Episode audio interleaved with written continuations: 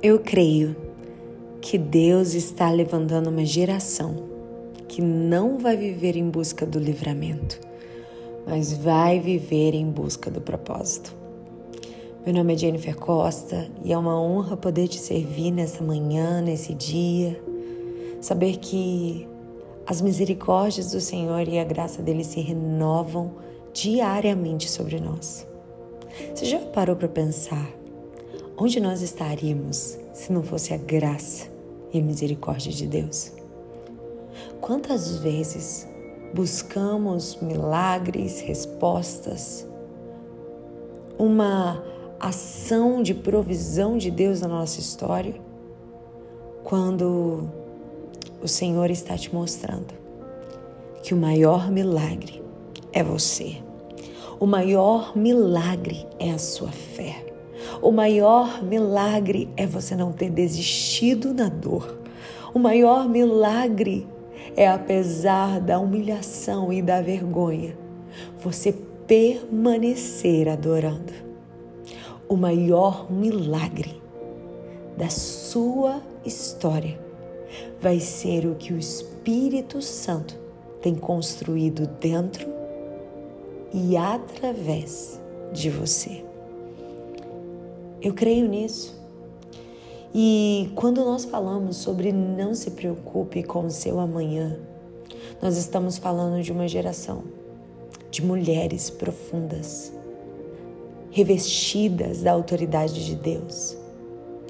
Porque o povo que estava no deserto, eles estavam acostumados em ter a provisão de Deus constantemente, em ter o livramento do Senhor constantemente.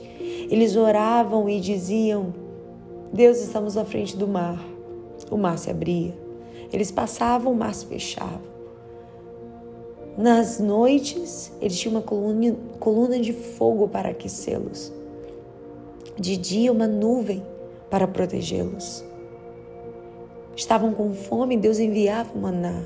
Queriam comer carne, Deus enviou aves dos céus.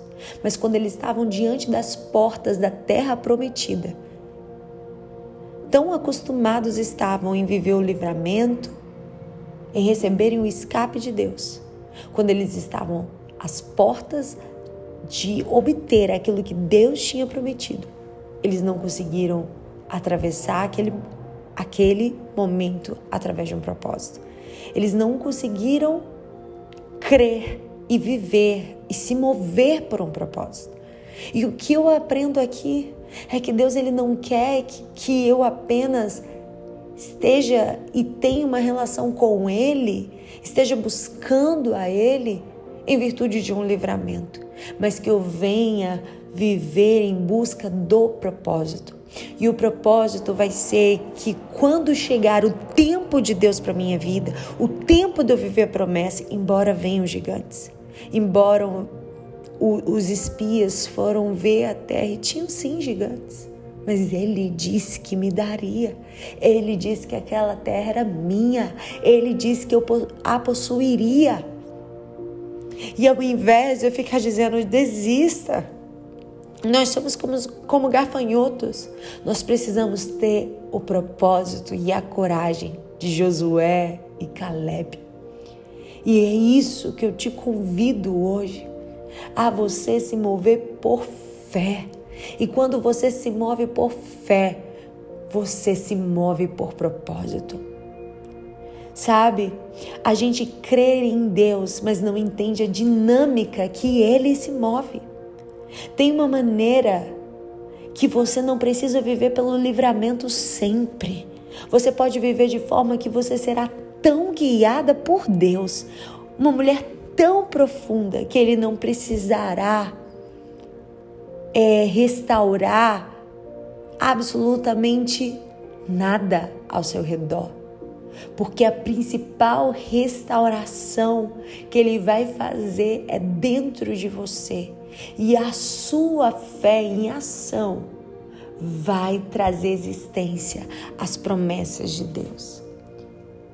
Ah, mas é o meu marido que precisa de transformação. Ah, não, mas é minha casa, é minha vida. Olha como está a situação que eu estou. Ei, mulher, Deus está dizendo: eu não preciso restaurar nada fora sem antes restaurar dentro de você. A mudança que você deseja viver do lado de fora, ela começa em você. E eu quero compartilhar com você alguns versículos em Provérbios 16, 9 diz: Em seu coração o homem planeja o seu caminho, mas o Senhor determina os seus passos. Precisamos lembrar que a última palavra vem de Deus. Podemos planejar, podemos arquitetar, podemos dizer amanhã eu farei, amanhã eu vou, amanhã eu trabalho, amanhã eu oro. E esse amanhã nunca chegar.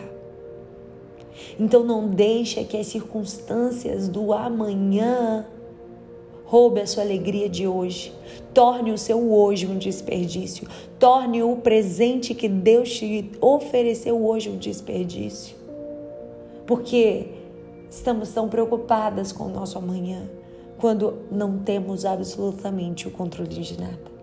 Quando a última palavra que determina os nossos passos vem dos lábios do Senhor. E existe uma palavra que está em Provérbios 31, 25. E é sobre esse exército de mulheres, mulheres profundas, cheias da autoridade de Deus. Elas revestem-se de força e dignidade. Elas sorri diante do futuro. Provérbios 31, 25. A mulher que faz de Cristo a sua fonte não vai temer o futuro, mas vai sorrir para Ele. A mulher que faz de Cristo a sua fonte. Sabe o que isso significa? Tem muitas pessoas que estão andando perto da fonte. Tem muitas pessoas que vão à igreja, tem muitas pessoas que andam com pessoas de Deus, mas elas não passam de pessoas que andam perto da fonte, mas não estão conectadas à fonte. Estar perto da fonte é uma coisa, estar conectada à fonte é outra. E hoje o Espírito Santo te convida, minha irmã. Hoje o Espírito Santo está te chamando a estar conectada com a fonte, porque se Ele é a tua fonte, Ele é a certeza do teu amanhã. Se Ele é a tua, tua fonte, você vai se revestir de força, ah, sim, de força, de dignidade. Força se remete a propósito, força se remete à vontade, força se remete a algo que está além da preguiça, está além do desânimo, está além das desculpas, está além das circunstâncias, está além dos cenários. Sim, Deus te chamou para te revestir de força. Não, não. O, o contraponto da força é a fraqueza. Você pode dizer, ah, mas eu estou me sentindo fraca, eu não estou conseguindo crer com o meu amanhã. Recebi tantas palavras no decorrer dessa semana, mas ainda continuo fraca. Ei, minha irmã, hoje o Espírito Santo de Deus te lembra. Tá fraca, vai, vai fraca. Tá com medo, vai com medo não sabe como, mas continua. Aleluia. Continua. Porque até a tua fraqueza é ambiente para Deus transformar fraqueza em força. Porque na fraqueza do seu ser, Ele manifesta o poder dele, porque a glória vai ser dele, a honra vai ser dele, o louvor vai ser dele. E dignidade é porque as circunstâncias não vão roubar de você a capacidade de permanecer com a cabeça erguida. Ah, não, mas você não está entendendo, meus filhos, meus filhos estão na, nas drogas. Ah, você não está entendendo, eu estou endividada, como eu vou ficar com a minha cabeça erguida? Ah, não, você não está entendendo. Lá em na minha igreja ninguém me respeita, ninguém me valoriza, ninguém me vê, ninguém me olha. Oh, aleluia. Mas hoje o Espírito Santo de Deus te diz: Ei, filha, se revista da dignidade que eu te dou hoje. Porque não é sobre o que falam a teu respeito, não é sobre o valor que os homens podem te dar, não é sobre os aplausos que você vai receber, não é sobre o como estão as tuas questões aqui na terra. Porque Deus vê além da tua dívida. Ele sabe o quanto isso está angustiando o teu coração. Ele sabe que você é honesta e que você não gostaria de estar devendo. Mas que para você é uma situação que você não tem como controlar, ou você come ou você paga as dívidas. Mas nesse processo, Deus está te reposicionando, te ensinando a administrar o teu pouco recurso. E um dia essa dívida vai ser quitada, e um dia esse cenário vai ser alterado, e a dignidade pelo qual você atravessa o processo vai ser a dignidade que você alcançará o propósito. Ei, mulher, ele te dá dignidade. Tô devendo sim, tu, meus filhos estão na droga sim, a minha, meu cenário do meu casamento está difícil sim mas quem me reveste de dignidade é o céu. Quem me reveste de dignidade é aquele que me escolheu. Quem me reveste de dignidade é aquele que me ama, é aquele que me chama pelo nome, embora a circunstância seja adversa, os motivos para desanimar sejam gigantes. Ah, mas ainda assim, ele me faz permanecer de cabeça erguida. Aleluia. Ele me faz permanecer de pé. Tinha tudo para estar tá caída, tinha tudo para estar tá prostrada, mas Ele me dá dignidade para olhar para o meu futuro e sorrir para Ele. Sabe o que isso significa? Que você vai olhar para o seu amanhã e você já vai ver pelos olhos da fé os teus filhos libertos das drogas, você já vai ver pela fé sua dívida sendo paga, você já vai ver pela fé o seu ministério sendo honrado, porque quando Deus te honra, ah, os homens vão ter que te honrar. Então você vai olhar para o seu futuro e você verá que a tudo que um dia Deus falou se cumpriu na sua vida. Você vai ver que tudo que um dia ele disse era real. Era real. Aleluia. Era real. Um dia você vai olhar e se lembrar. Ele é fiel em tudo que fala em tudo que promete.